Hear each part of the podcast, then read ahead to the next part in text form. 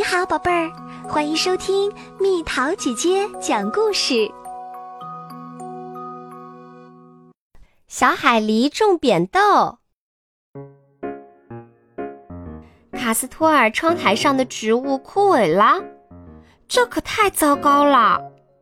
卡斯托尔心想：“我得赶紧种一盆新的才行。种一盆什么样的植物呢？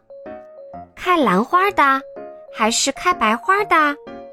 粉红色的花也很漂亮。咦，什么东西滚在地上呀？原来是小福瑞买东西回来了。他拿的东西太多了，装扁豆的袋子掉在了地上。卡斯托尔本来想煮扁豆当午餐，哈哈，我有主意啦！卡斯托尔高兴地跳了起来。扁豆是可以用来播种的，对，我们就种扁豆吧。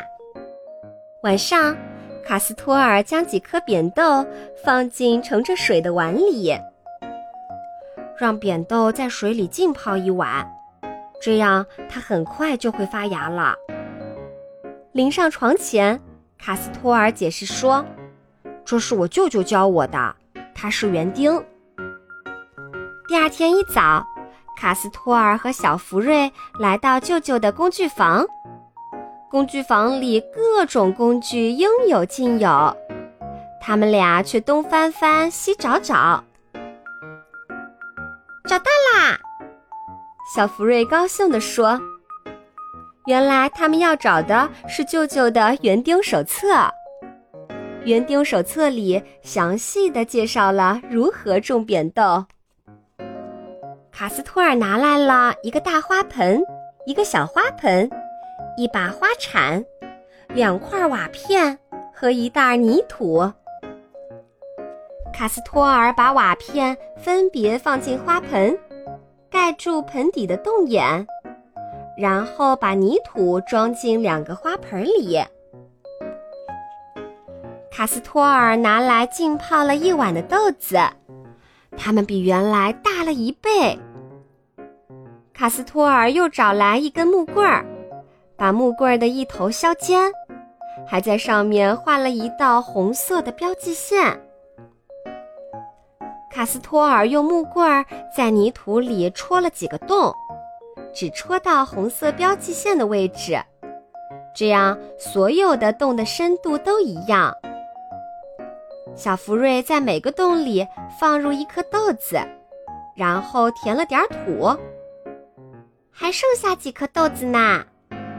小福瑞说：“我们可以拿来做点别的。”卡斯托尔说：“小福瑞拿来洒水壶。”小心地给扁豆浇水，别浇太多水，卡斯托尔说，否则它们会被淹死的。趁着小福瑞在浇水，卡斯托尔悄悄地溜出门去，把剩下的几颗豆子种在墙边，那儿阳光充足，温度适宜。种东西挺需要耐心的。没人能催扁豆快快发芽，只有浇水和等待。小福瑞觉得扁豆长得真慢呀，现在都已经一个星期了。突然有天早上，卡斯托尔，快来，扁豆发芽啦！小福瑞的豆子全都发芽了。不过，卡斯托尔的花盆里只冒出两颗绿芽。卡斯托尔拿来几根细竹竿，小心翼翼地插进花盆里，这样扁豆长出来的时候就可以顺着竹竿往上爬。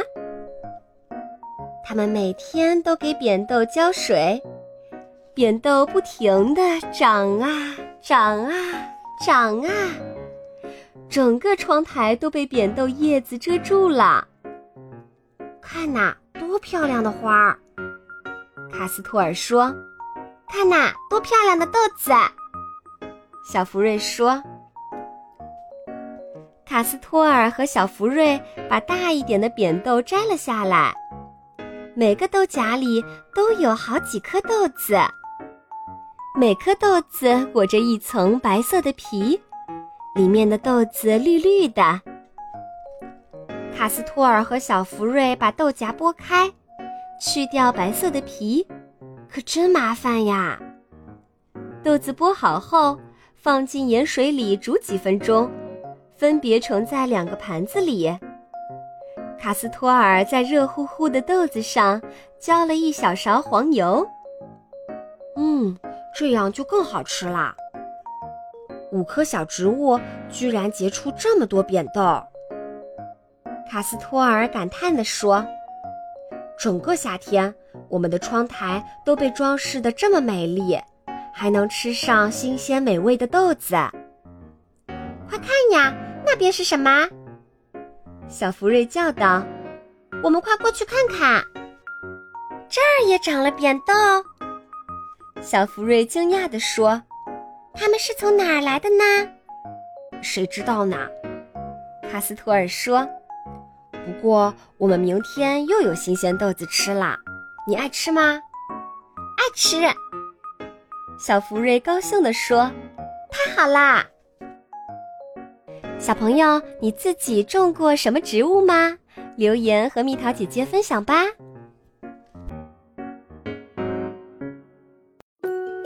好了，宝贝儿，今天的故事就讲到这里。如果想和蜜桃姐姐聊天，可以在微信公众号搜索“蜜桃姐姐”，关注我，在每天的故事评论区留下你想说的话哦。晚安。